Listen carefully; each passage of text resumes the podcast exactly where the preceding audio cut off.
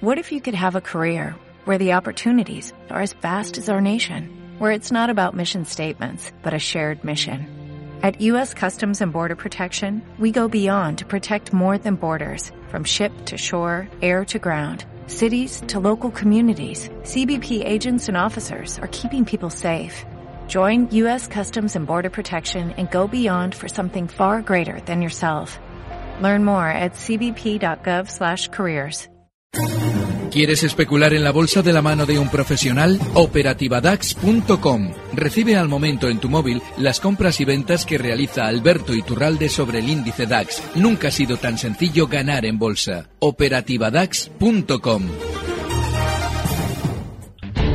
9 y 16 minutos, 8 y 16 en Canarias. Momento de echar un vistazo también a los mercados. Concretamente hoy el IBEX 35 ha logrado cerrar la sesión eh, nuevamente en positivo, ligeramente arriba un 0,08%, con lo que suma ya dos jornadas consecutivas al alza. Ha cerrado en los 10.755 enteros, con un comportamiento, eso sí, dispar entre sus componentes. BBVA ha sumado un 0,34%, Inditex un 0,56%, mientras que Santander ha cedido un 0,25%. Las mayores subidas, sin embargo, para Popular, un 1,40% arriba, Mediaset un 1,30% y Bankia eh, también un 1,30. También han despuntado en el lado de las ganancias Bank Inter, que ha ganado un 1,17 y CaixaBank, que es eh, noticia estos días por haberse hecho con el negocio de Barclays en nuestro país. Eh, subía hoy la entidad catalana un 1%. En el lado opuesto, Yastel, que se ha dejado un 1,85 y ha liderado los recortes. Le seguía Acciona, que ha perdido un 1,08 y Bolsas y Mercados, que se ha dejado un 1,07. En el resto de Europa, Londres y París se, decantaban por leves pérdidas, mientras que Milán y Frankfurt se anotaban ganancias. Todo ello mientras los inversores siguen muy pendientes de la reunión del Banco Central Europeo de este jueves ante el bajo crecimiento e inflación de la zona euro. Analizamos todo ello con Alberto Iturralde, responsable de díasdebolsa.com. Alberto, buenas noches. Muy buenas noches, Fran. Qué ímpetu, como siempre, me encanta Alberto Iturralde. Bueno, hoy jornada en la que en España estábamos eh, pendientes, además de, noticias empresariales, eh, sobre todo la referencia a nivel macro era ese dato de paro, sobre todo después de, haber escuchado a, Rajoy estos días diciendo que, que la recuperación ha llegado para quedarse. Bueno, básicamente el mismo discurso que mantenía antes del verano, eh, pero mm, este pequeño palo ha llegado hoy en forma de dato de paro. Eh, concretamente 8.070 desempleados más. Eh, y situamos la cifra total en 4.427.930 personas. No sé de qué manera ha influido esto hoy en los mercados y sobre todo en la confianza de los inversores con respecto a nuestro país. De ninguna forma, fíjate, ha estado toda Europa prácticamente lateral. Bueno, hemos tenido cierta volatilidad, y cierto nerviosismo, pero han cerrado todos, y el IBEX también, prácticamente laterales.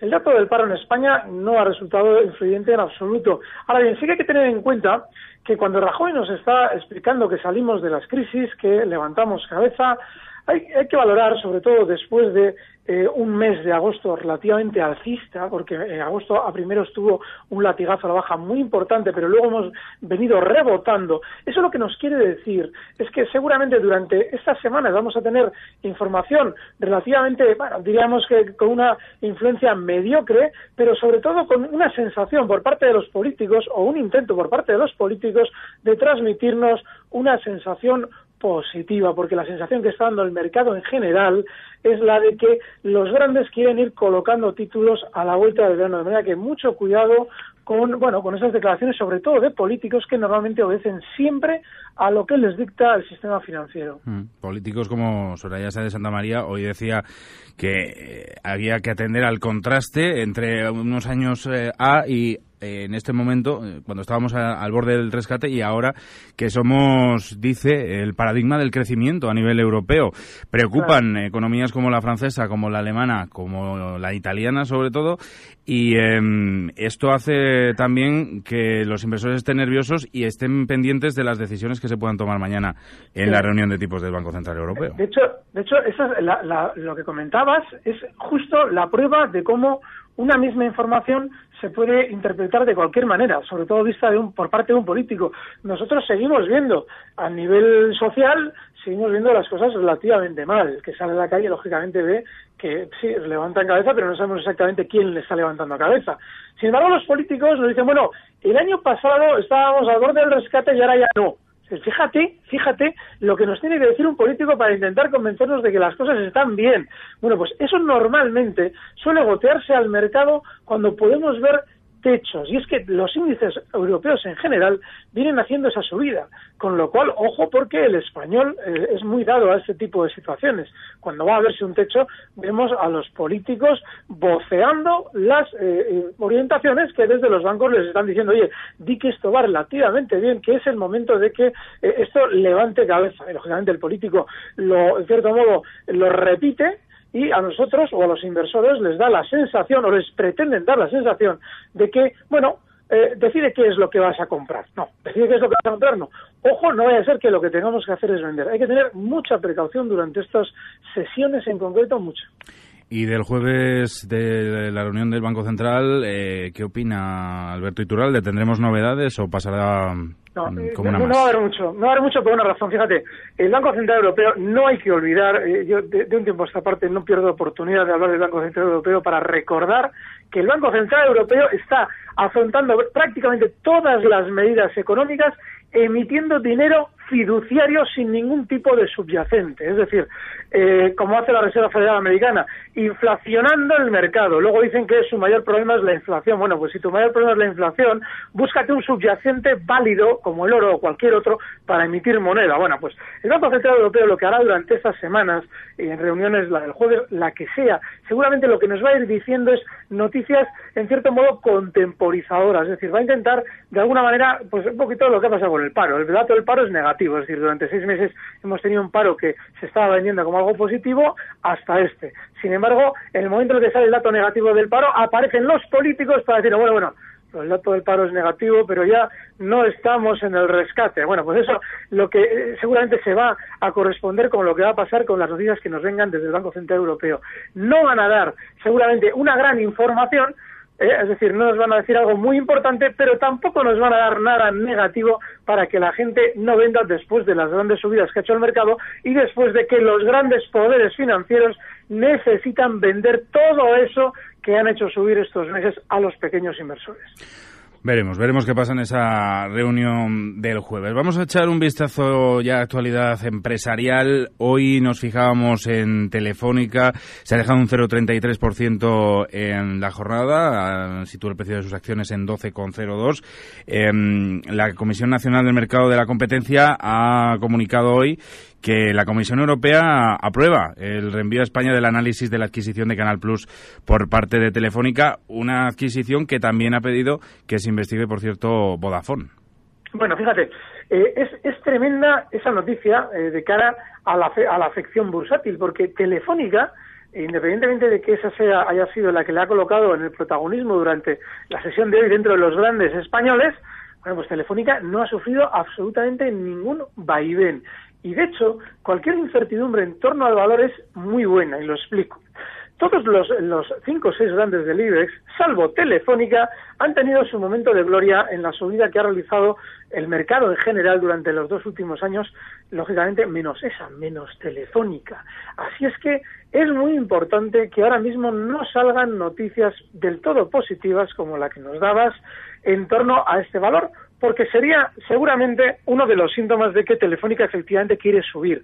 Porque si lo que nos están diciendo de Telefónica es que no es un valor maravilloso para comprar, seguramente los pequeños inversores se lanzarán a valores que sí habían funcionado muy bien y posteriormente lo han justificado con grandes resultados, como ha sido el Banco Santander y el BBV, y sin embargo sacan su dinero de Telefónica porque no hay especialmente buenas noticias. Pues ojo, porque la noticia que nos acabas de dar es probablemente la antesala de aquí a unas semanas de que Telefónica quiera eh, funcionar mejor. De manera que todavía no tiene ningún exceso alcista, de hecho ya ha tenido un ligero recorte, pero sí es bueno que ya la tengamos en el escáner eh, para una posible oportunidad. Y si entramos en este valor en el medio plazo, es decir, de aquí a unos días, el stock tiene que estar siempre en 11,80. Hoy cierra en 12,02, con lo cual sería prácticamente un 2% de pérdida. Eh, echamos un vistazo también a su principal competidor, a, Vodafone, porque hoy ha sido noticia también. Eh, ha caído un 0,35% en la bolsa de Londres hasta los 208 dólares eh, después de que se rumore que mm, podría caer en manos del grupo japonés SoftBank. ¿Esto qué implicaría? Fíjate, eh, el precio en ese sentido no tiene ningún tipo de duda, porque si echamos un vistazo a la cotización, eh, durante estos días había tenido previamente ya en el último mes una subida considerable desde 191 peniques hasta los 208 y sin embargo no tiene, después de esa subida, no tiene un movimiento típico lateral que nos deba hacer pensar en un recorte inminente. Con lo cual, la noticia que llega, independientemente de que genere también, como pasaba con Telefónica, cierta incertidumbre en Vodafone, no está marcando el precio un gesto que nos deba hacer plantearnos una salida si es que estamos dentro. Si vamos a entrar o si ya estamos dentro, el stock está en 205 y el objetivo alcista, que por ahora en principio tiene toda la pinta de continuar al alza, estaría dando los 214 peniques. De manera que es un precio que, independientemente de lo que hoy nos hayan contado, no debe inquietarnos hacia el lado negativo.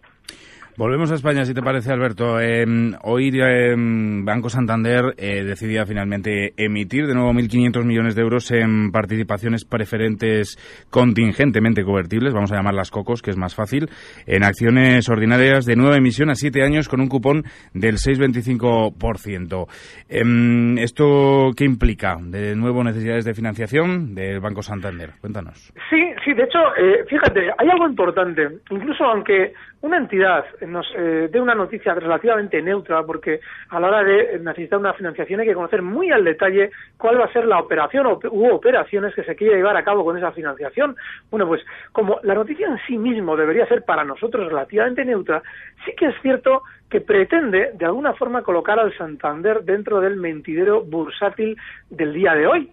Y si acudimos a la cotización, vemos que también ha tenido un cierre relativamente mediocre, sin ningún tipo de alegría con respecto al de ayer. Estamos hablando, fíjate, ayer cerraba Santander en 7,60 y hoy cierra en 7,58. Fíjate la friolera y la escandalera que ha generado esa noticia. Bueno, pues nada, eh, hay, que, hay que interpretar cuando sucede eso, que seguramente el Santander de una manera artificial quiere estar en la palestra, porque al fin y al cabo el momento para sacar una noticia al mercado la elige siempre la propia entidad. De manera que seguramente vamos a ir viendo como las que han funcionado especialmente bien BBV y Santander, no tanto Telefónica, pero estos dos grandes bancos sí que han tenido una subida espectacular desde julio de 2012. Bueno, pues estos dos grandes bancos seguramente vamos a ver cómo de una manera sutil van a intentar estar en el candelero durante las próximas semanas. Así es que, bueno, eh, no hay ningún problema en esa cotización, no hay nada que nos deba inquietar, pero sí, sobre todo, eh, tener muy claro que si especulamos en el medio y largo plazo ya no hay que estar.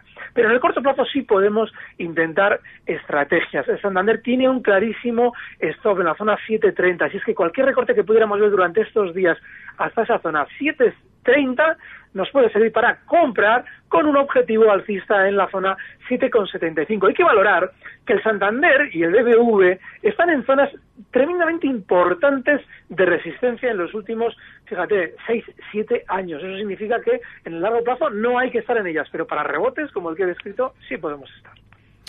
Y finalizamos, Alberto, en el mercado continuo porque Prisa eh, hoy ha anunciado que ha reducido eh, en los últimos cuatro meses 704 millones de euros de deuda mediante diversas operaciones.